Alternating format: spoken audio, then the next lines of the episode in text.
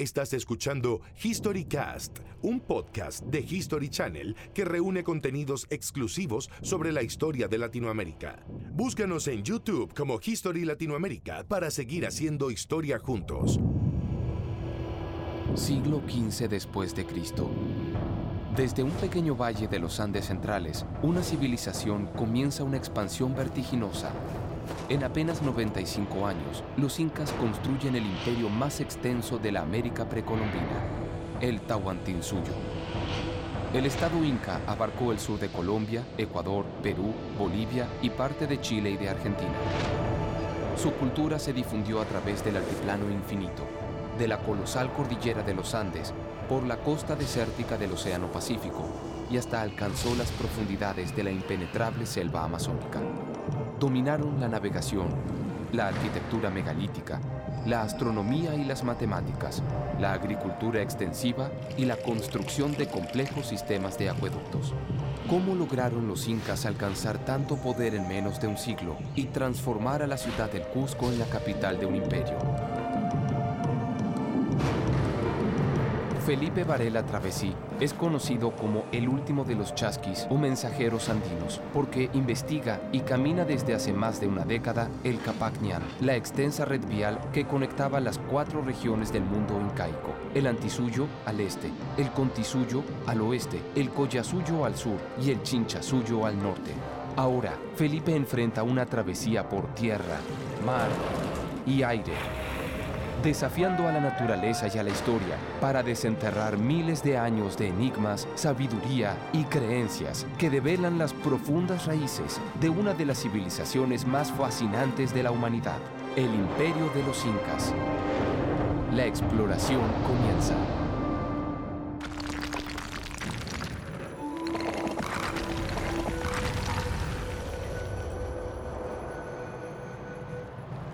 En las cuatro regiones de su imperio, los incas capturaron los saberes que cimentaron su poder absoluto durante 100 años. En el sur, el Collasuyo, aprendieron a dominar la arquitectura en piedra y reescribieron el mito de la creación. De los Nazcas Iguaris, señores del Contisuyo, el occidente, tomaron la tradición de las megaformas animales y ampliaron su extensa red de comunicación vial, la conquista del Chinchasuyo, el norte, tierra de moches, chimúes, chinchas y de la legendaria Chavín, les dio un control trascendental. Los secretos de la metalurgia y la causa de su perdición. La exquisitez de sus piezas de oro ensegueció a los conquistadores que arrasaron el imperio en su afán de riquezas. El Museo Nacional de Antropología del Perú protege algunas de las piezas más valiosas de la orfebrería inca y preinca en una bóveda de acceso restringido. La importancia de la metalurgia andina se remonta a 2500, 3000 años antes de Cristo. El oro y la plata siempre han estado asociados a ritos, a religiosidad. El oro relacionado con el culto más divino al Señor Sol, al Inti, ¿no? y la plata a la divinidad de la luna, la quilla. De ahí que cuando los españoles conquistan el incanato, el imperio, se deslumbraron en ver la, riqueza del oro. Pero en realidad el metal como tal y la orfebrería no, significaba tanto. Había realmente otro elemento bien importante, quizás trascendental, que era el, el. Es un elemento traído de muy lejos para servir justamente en todas las mesas y en la religiosidad antigua. El espóndilus no es propio de nuestras aguas. Tenemos que ir grandes, grandes extensiones de terreno hacia el norte, hacia la zona de Ecuador. ¿Y por qué tanto esfuerzo? Las coloraciones del espóndilus varían mucho las intensidades y puede estar muy relacionado también con los fenómenos del niño que sabemos que ha sucedido en la costa del Perú y que ellos pueden haber tenido conocimiento de ello. Para los incas nada tenía más valor que un misterioso molusco, conocido con el nombre de Muyu o Spondylus, que habita en las aguas cálidas del Océano Pacífico, frente a las costas del Ecuador. La presencia del Spondylus más al sur de lo habitual era el anuncio del descenso de la corriente fría y de la llegada del temido fenómeno del niño, un cambio climático extremo que va de sequías hasta inundaciones. A través de señales en el color y en la forma del spondylus sagrado, los dioses advertían a los hombres el comienzo de las lluvias para la siembra y hasta una probable catástrofe natural. La presencia del spondylus en el norte fue quizá lo que generó que los incas conquistaran esta parte del Tahuantinsuyo.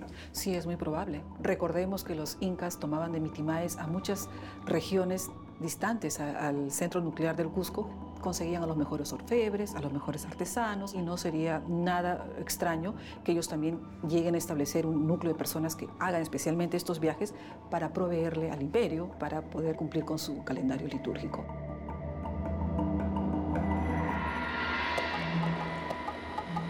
A pocos kilómetros de la ciudad de Lima se levantaban los enormes muros de Pachacamac, un centro de peregrinación tan importante como Cusco en la época de los incas. Sus galerías protegían los oráculos que sabían leer el spondylus, traído de 2.000 kilómetros desde las islas de La Plata y Salango, en la costa de Manabí, en el centro del Ecuador. Ahí nacía la ruta del spondylus que llevaba por mar y por tierra el sagrado molusco a los distintos puntos del incanato. Aquí el espondylus inicia como un producto, un recurso natural que se lo empieza a explotar y poco a poco entra principalmente en la cosmovisión del pueblo andino, como un símbolo de la lluvia. Y en las zonas andinas, el patrón de lluvias no es un patrón que tú puedas predecir. Entonces, lógicamente, los sacerdotes empiezan a poner espóndilo en sus templos y eso después eh, se convierte en un símbolo, un ícono de lluvia y de prosperidad y de cultivos buenos. En esta zona, la explotación del espóndilo se remonta a prácticamente unos 5.000 años atrás. Es decir, que empieza con los pobladores Valdivia. El tráfico del espóndilus hacia otras partes del continente es ya un poco más tardío, quizás unos 2.000 años atrás. Fueron los manteños quienes lograron hacer eso. Un grupo muy complejo y realmente único en la forma como ellos lograron articular el territorio. Los incas logran integrar a la zona, pero ya desde un punto de vista más comercial. Al parecer, los incas se dieron cuenta que no era necesario perturbar tanto esta sociedad, porque esta sociedad sabía cómo era el manejo del espóndilo, sabían cómo capturarlo y cómo distribuirlo. El conocimiento de la navegación por los incas fue adquirido de los tiahuanacos, de los chinchas, pero también de los pueblos de Manabí. Así es, mira, en esta, en esta costa de Manabí, en todo este territorio, hay una diversidad ecológica tal que permitió eh, la existencia de los recursos específicos que se necesitan para manufacturar estas balsas. Tanto la, balsa, la ocroma, como el algodón, eh, como las cañas, todos son productos que se dan en esta zona. Para fabricar sus balsas, los manteños disponían los troncos más grandes en sentido vertical y encima ensamblaban las piezas de menor tamaño. Las uniones se fijaban con sogas de resistentes fibras de bejuco. Las velas eran de algodón y un conjunto de varas largas y talladas, las guaras, constituían un eficiente sistema de timón. Las balsas llegaban a medir 16 metros de largo por unos 10 de ancho y podían soportar hasta 30 toneladas. Sabemos que tenían una gran capacidad y también que abarcaban grandes distancias. Eh, tenemos evidencia de productos que eran intercambiados por vía marítima, tanto con Mesoamérica, con Perú eh, y con Chile. Por ejemplo, lapislázuli que se da en la parte sur de Chile. Por ejemplo, los colores de las cerámicas que venían de Mesoamérica, el maya azul, todos esos son los indicadores arqueológicos para poder eh, sugerir este gran intercambio ya a un nivel continental. Los hombres de Manabí conocían el mar, las corrientes marinas, el viento e inclusive interpretaban las estrellas. Sí, ellos navegaban de acuerdo a las corrientes, porque navegaban a mar abierto. Entonces, la dirección que se daban era de acuerdo también a través de las estrellas. Al conquistar la ruta del Spondylus, los incas adquirieron la capacidad de realizar grandes travesías marinas. Algunos relatos registrados por los cronistas españoles hablan de que el rey inca Tupac Yupanqui, luego de conquistar el Chinchasuyo, el norte, se embarcó en una balsa manteña y emprendió un viaje a través del Océano Pacífico, del que volvió tres meses después. Una teoría que refuerza la posibilidad de contactos marítimos entre la antigua América y la Polinesia.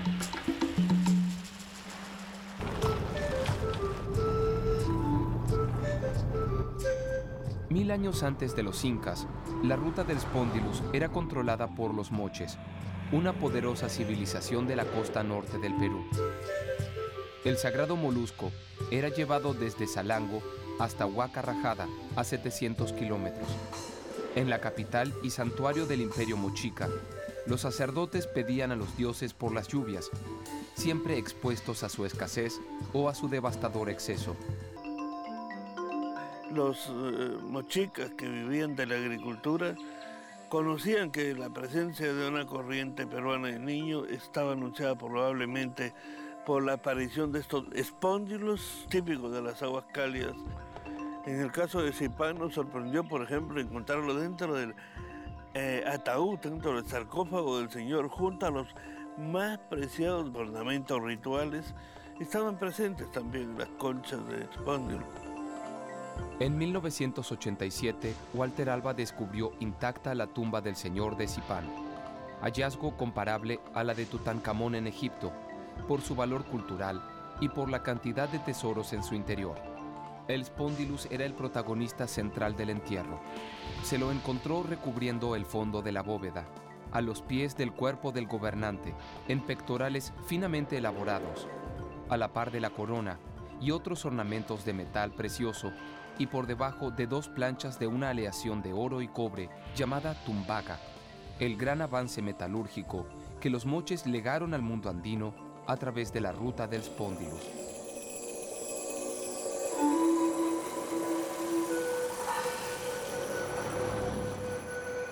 A pesar de conocer el poder predictivo del Spondylus, la cultura moche no pudo sobrevivir a mega inundaciones que sepultaron su gloria sin piedad. Sus descendientes, los chimúes, se asentaron en la región de la Libertad, en la costa norte del Perú. Su gran capital, Chan Chan, llegó a cubrir 20 kilómetros cuadrados y es la segunda ciudadela de barro más grande del mundo. En 1470, la cultura chimú fue sometida por los incas en su avance conquistador hacia el norte.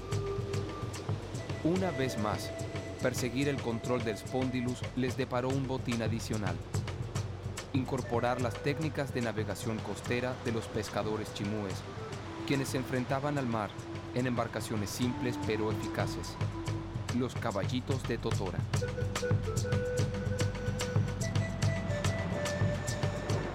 El caballito de Totora es la unión de cuatro atos de juncos resecos. Los más cortos, llamados hijos, son colocados dentro de los más largos, las madres. Luego las dos mitades simétricas se unen y la embarcación está lista. El armado toma un par de horas y su vida útil llega hasta los seis meses. La construcción de los caballitos de Totora habría comenzado unos 2000 años antes de Cristo. Llegan a pesar 50 kilogramos y a soportar cargas de hasta 200. En estas embarcaciones moches, chimúes e incas se adentraron al mar también para capturar el spondylus sagrado. La costa del Océano Pacífico fue el escenario de las grandes luchas de los incas en el Chinchasuyo, el noroeste del imperio. La conquista les dio riquezas y conocimientos, como las técnicas de navegación y la producción pesquera de los chimúes. En Huanchaco, Perú, sus descendientes continúan cabalgando el mar a diario en sus antiquísimos caballitos de Totora.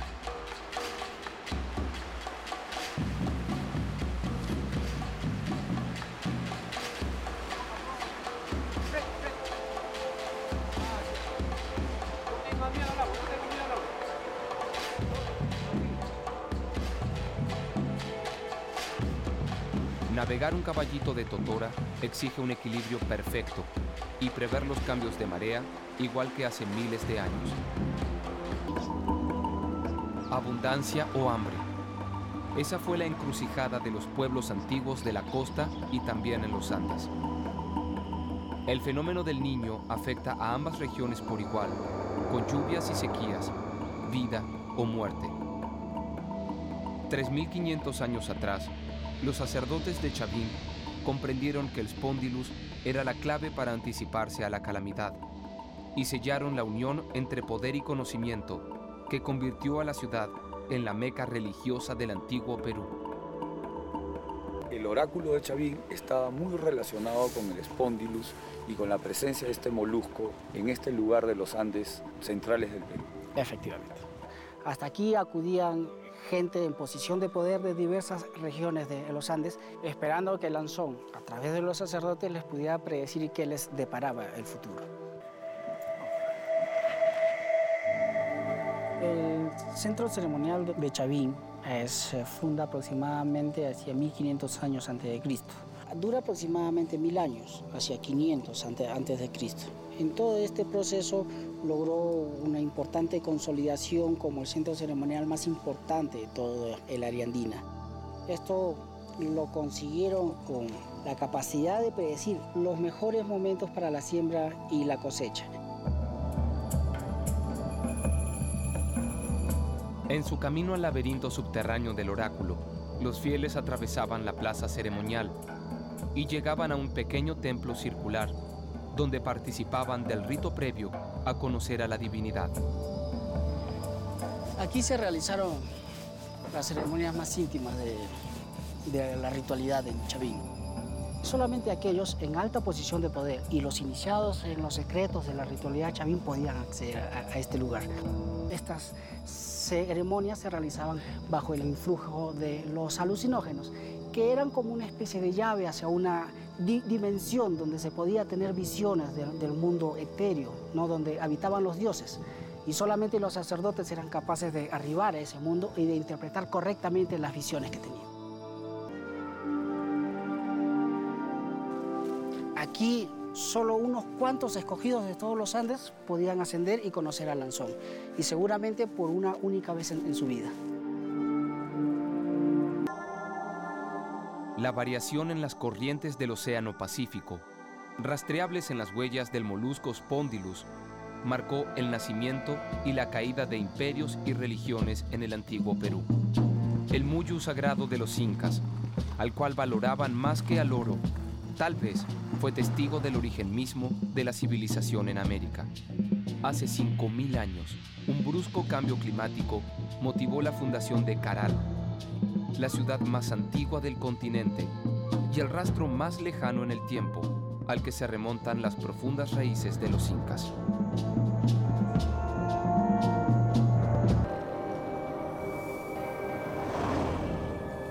La exploración a través de la antigua ruta del Spondylus, desde Ecuador hasta el Cusco, es también un viaje hacia el pasado remoto de las civilizaciones pre-incas, que vivieron alertas a los favores y a los estragos del fenómeno del niño. A lo largo de los siglos, florecieron y sucumbieron manteños, moches, chimúes, chavinos, milenios de sabiduría que los incas sintetizaron y expandieron por América como nunca antes. Hace 5.000 años, también un cambio en las corrientes del Pacífico habría creado las condiciones ideales para que en el centro de la costa peruana naciera la primera civilización del continente americano, Caral donde todo comenzó. Esta relación con las corrientes marinas ha sido muy importante desde el inicio. Esta corriente fría que está frente a las costas de Supe permitió esa gran riqueza marina de la que ellos pudieron aprovechar y desde ahí se fueron trasladando hacia el valle y cultivando productos que después le permitieron intercambiar, como es el algodón, pudieran elaborar redes y pudieran incrementar. Fue una revolución que permitió incrementar la producción de, pescado. Este desarrollo cultural que se inició aquí en Caral fue la base para el desarrollo de las culturas posteriores y que antecedieron unos 3.000 a 4.000 años antes que los incas. Caral es la cuna de la cosmovisión andina. Exacto. Uno Uno de los principios básicos de la sociedad inca fue el principio de dualidad. Y esta dualidad también la hemos podido ver reflejada aquí en el asentamiento de Caral. Tenemos un sector alto y un sector bajo. En el sector alto tienen su templo mayor y en el sector bajo tenemos el templo del anfiteatro. Y los dos funcionaron contemporáneamente. Las excavaciones en Caral se iniciaron recién en 1994. Desde entonces, uno tras otro, asoman rasgos comunes a todo el mundo andino, pero en su versión originaria. Probablemente el fin de Caral también estuvo ligado al inestable mar. Un descenso de la corriente cálida habría afectado seriamente la pesca y la agricultura, sus fuentes de riqueza. Luego de recorrer más de 2.000 kilómetros, la ruta del Spondylus concluía en el Cusco, y junto con el molusco sagrado, los incas concentraban en su capital toda la sabiduría de la América ancestral traída desde el lejano norte. En el solsticio de invierno, el 21 de junio de cada año, el imperio exhibía sus logros y su gloria en la gran ceremonia del Inti Raimi, que actualmente se representa en el templo de Sacsayhuamán. El Inca era el hijo del sol y estaba relacionado directamente con el oro, que era el metal que representaba e iluminaba como el sol. Efectivamente, el oro era más que todo ceremonial para que lo luzca el Inca, inclusive en la ceremonia principal con un brazalete sacaban y por frotamiento del oro encendía el fuego sagrado. Los incas jamás imaginaron que el valioso Spondylus sería ignorado por los invasores y que en su lugar el oro, solo un adorno simbólico, sería la fuente de sus desgracias. Con la llegada de los españoles, el oro se convierte en un metal bastante cotizado porque otorgaba riqueza. Por historia sabemos de que, por ejemplo, para el rescate de Atahualpa, llevan el oro de todos los confines pero ellos eh, suponen que esto va a ser mal utilizado. Entonces dicen, bueno, llevemos una parte, pero la otra parte que quede para nosotros. Por eso se ha llevado a, la selva, se dice que existe el Paititi, eh, es un lugar donde han depositado el oro, se ha creado la leyenda y mucha gente en, este, en estos años busca el Paititi probablemente para encontrar la riqueza de los incas.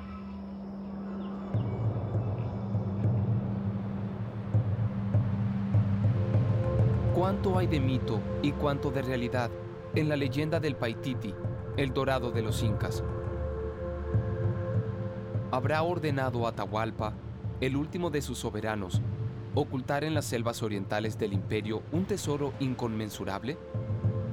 La exploración continúa hacia la Amazonía peruana, la salvaje región del Antisuyo, donde los incas obtuvieron el preciado metal, pero a costa de una guerra sangrienta, y donde innumerables buscadores de tesoros se han desvanecido en la espesura, arrastrados por una ambición ciega y por una utopía temeraria. Este fue un contenido exclusivo de History Channel. Búscanos en YouTube como History Latinoamérica para seguir haciendo historia juntos.